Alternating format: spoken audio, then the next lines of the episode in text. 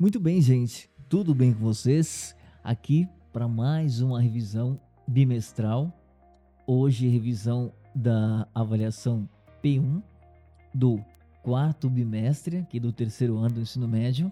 Muito bem. Primeiro assunto do módulo 43. Então, nós temos é, a República.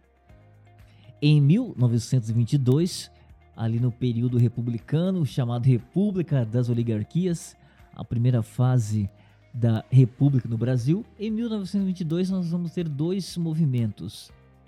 Um deles é o movimento tenentista, que nós já falamos em sala de aula, é, e também a Semana de Arte Moderna. Movimento tenentista é um movimento político e social é, na Primeira República, onde militares de baixa patente estão descontentes com a política, essa política oligárquica, com a política. Não são antirrepublicanos, deixar bem claro, eles são contra a, a forma que está sendo conduzida a República e também tem outro movimento, Semana de Arte Moderna, é o um movimento mais voltado para as questões artísticas.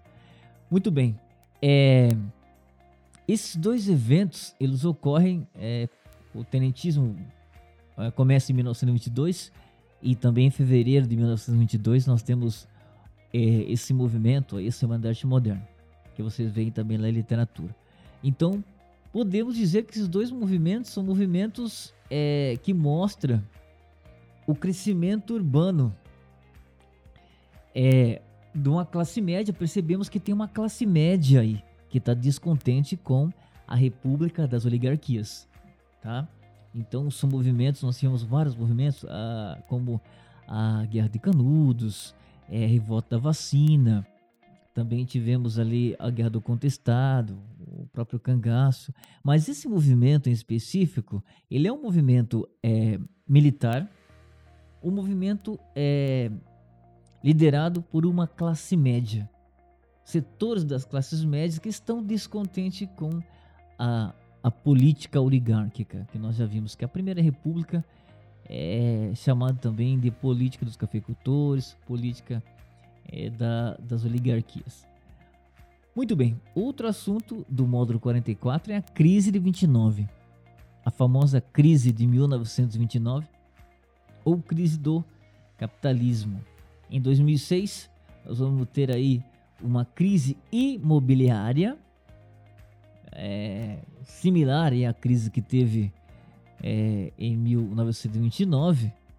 Tá, e pode aparecer isso na prova também, fazendo ali. E depois de 2008 afetou isso, né? A crise de 1929 ela foi iniciada nos Estados Unidos. A crise de 1929 acabou afetando também é, outros países é, virou uma, uma, uma, crise em escala global, assim como a, a, crise imobiliária de 2006 deu origem aí a crise de 2008, que também abalaram aí o, o mundo, ou grande parte dele. Nós tivemos um, um, afetou essa crise imobiliária afetou o mercado global. Então foi uma crise similar aí com algumas diferenças, algumas semelhanças da crise de 29, que foi a crise é, a, a, Grande Depressão, a queda na bolsa de valores de Nova York e também a crise que teve em 2008. Em 1929, os Estados Unidos era uma, uma nação bastante desenvolvida, a superprodução. Lembra que nós falamos que a palavra-chave para entender a, a crise de 29 é a superprodução tá? Ou seja, produziu muito, depois não tinha quem comprasse, então isso vai gerar uma crise econômica nos Estados Unidos que vai afetar todo o mundo. Mas se a gente for fazer uma comparação entre a crise de 29 e a crise de 2008, no, no caso, em 1929, os Estados Unidos era uma nação bastante desenvolvida, não tinha problemas sociais, diferente de 2008, que já vinha com, com é, os, os, já existiam problemas sociais na sociedade em 2008, mas historicamente falando é recente. É, no caso, essa crise também vai afetar os Estados Unidos e vai acabar afetando a questão é, dos imig imigrantes ilegais que trabalhavam nos Estados Unidos. Eu estou falando da crise de 2008, tá? 2006, 2008. Isso acaba afetando afetando os imigrantes ilegais que estavam nos Estados Unidos. Vou fazer uma comparação aí entre as duas as duas crises, a de 29 e a de 2006, 2008, que acabou, chegou em 2008, afetou também o Brasil, várias demissões no Brasil, mas no caso dos Estados Unidos em específico, acabou afetando a questão da política de imigrantes, é, exclusivamente os imigrantes que estavam ilegais lá nos Estados Unidos e tal. Muito bem, falando agora do módulo 45 da frente 1, módulo 45, nós temos ali falando, voltando a falar da República das Oligarquias, tá? É, nós temos o Aliança Liberal. Lembra da Aliança Liberal? Que o último presidente das oligarquias foi o Washington Luiz. E daquela, daquela prática política que existia é, entre Minas Gerais, São, São Paulo, lembra do político do café com leite? Era para o Washington Luiz indicar um candidato de Minas Gerais, mas não foi o que aconteceu, né? Ele indica um de São Paulo, Júlio Prestes. Então, Minas Gerais, Paraíba e Rio Grande do Sul acabam formando, então, a chamada Aliança Liberal, em busca de tentar acabar com as oligarquias. Aí eu mostro a crise das oligarquias. Lembro que eles formam Paraíba, Minas Gerais e Rio Grande do Sul, formam essas oligarquias, formam uma nova uma, um novo grupo político chamado Aliança Liberal e lançam Vargas para presidente, em busca aí de tentar é, acabar com a política vigente naquela época, política do café com leite, política dos governadores. Geralmente aparecia imagem nos vestibulares, aparece imagem ali, né? Da, do voto cabresto. Então, tudo isso, a Aliança Liberal veio para acabar com isso. O grupo que lançaria é, em 1929 o Vargas. E em 1930 nós vamos ter a Revolução de 30. Muito bem, módulo 46, falando aí, dando sequência a esse assunto agora no módulo 46, frente 1. O, o Vargas, então, ele chega ao poder em 1930, apoiado pela Aliança Liberal, que, como eu já falei, lançam o Vargas. Em 1930, ele toma o poder através de um golpe então, ele toma o poder de forma provisória. O primeiro período da Era Vargas é um período provisório, tá? E ele é já com um governo bastante centralista, centralizado, a partir de 1930, o que acontece? Ele nomeia então para os estados, quando ele chega ao poder, ele trouxe muitas mudanças é, bastante é, significativas. Por exemplo, uma das mudanças que ele traz para a política é a nomeação de interventores. Eu já falei isso com vocês, lembra? Interventores não são governadores. O Vargas, como sabemos, ele era um militar, então ele vai nomear esses militares é, para tomar o lugar dos governadores nos estados. Então, ele nomeia os chamados interventores, que são nomeados pelo Vargas no sentido de tentar reduzir o poder das oligarquias. Que é claro que as oligarquias não vão acabar de uma hora para outra. Ainda no início do governo Vargas, nós vamos ter as, o coronelismo, essas coisas todas. E o Vargas nomeia então interventores controlado, controlados por ele. Nos estados não são governadores, são interventores nomeados pelo Vargas para tentar controlar essa ação do coronelismo, por exemplo. Muito bem, módulo 43, voltando ali ao módulo 43, ainda da frente 1. Como já falei para vocês, nós tivemos também um movimento bastante importante que vocês veem em literatura, que é a Semana da Arte Moderna, em 1922, vários artistas, Dica Valcante, é, Tarsilo do Amaral, enfim, vários artistas vão participar desse movimento aí de 1922 o famoso movimento a Semana de Arte Moderna ou simplesmente Semana de 22. A ideia é, por exemplo, Tarsila da Moral é, vai ser é, mais evidente várias, várias obras da, dessa artista, a Tarsila do Amaral. As obras dela critica critica a questão operária, as desigualdades sociais, tá? Ah, várias obras da Tarsila Amaral, por exemplo, é, ela vai criticar bastante as questões sociais, as questões de desigualdades sociais que tem na República naquele momento. Ali em fevereiro de 1922, então a semana, daí o termo Semana de Arte Moderna, a semana 18 até 22 de, de, de, de fevereiro de 1922, artistas como Tarsila do Amaral, por exemplo, vão criticar em suas obras as desigualdades que existem existem na, na, na República. Então o quadro dela critica isso. Muito bem, agora o módulo 22 da frente 2 falando sobre a Revolução Russa. Falamos bastante sobre Revolução Russa, módulo 22 da frente 2.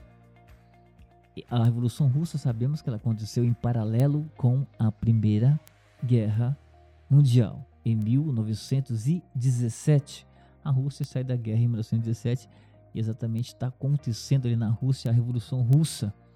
É em paralelo à Primeira Guerra Mundial. Muito bem, nós temos ali de um lado os bolcheviques e do outro lado os mencheviques. Bolcheviques e mencheviques. Os mencheviques é, representavam é, a burguesia. Tudo bem que eles também eram socialistas, tanto mencheviques quanto, quanto os bolcheviques, tanto mencheviques quanto bolcheviques eram socialistas. Mas os mencheviques eram mais um socialista mais moderado. Não é à toa que a primeira, primeira fase da Revolução Russa são os mencheviques que estão no poder. Eles são os, o, chamada burguesia. Eles são, eles primeiro queriam industrializar a Rússia para depois acontecer a revolução. A ideia deles. Então, os mencheviques são tidos como os mais moderados.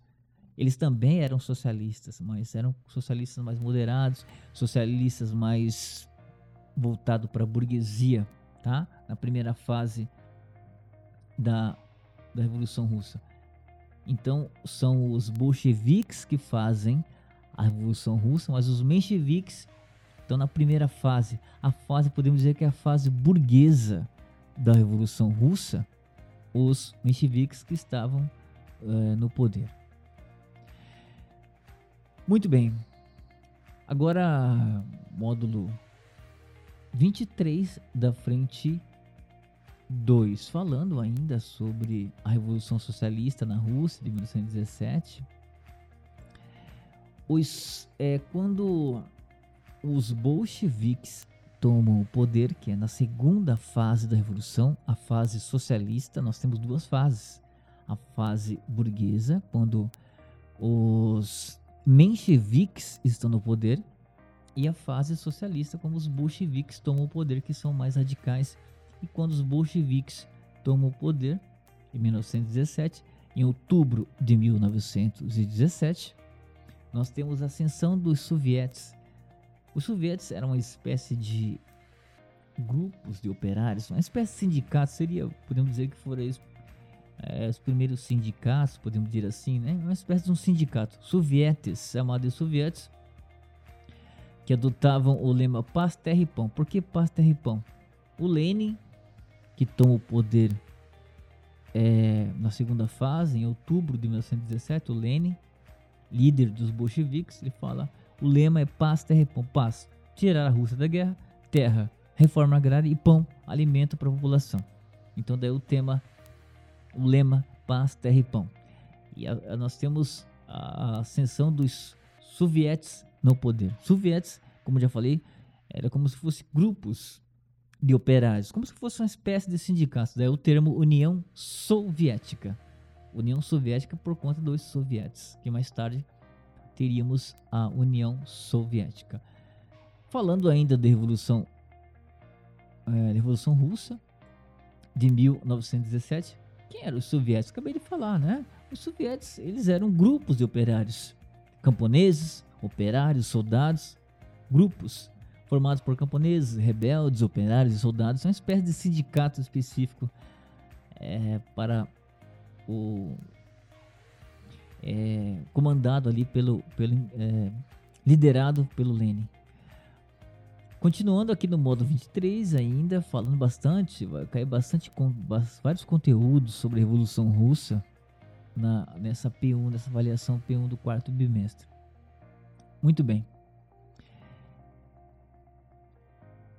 A, em relação ao Trotsky, nós temos o Trotsky, depois que morre o, o Lenin, nós temos disputa de poder na Rússia. Aí já era né, o RCS, a partir de 1922 é criada a União das Repúblicas Socialistas Soviéticas, nós já temos a URSS, vai ter um confronto político, uma disputa de poder entre o Trotsky, que criou o soldado, o, criou a Guarda Vermelha, né, e também o Stalin.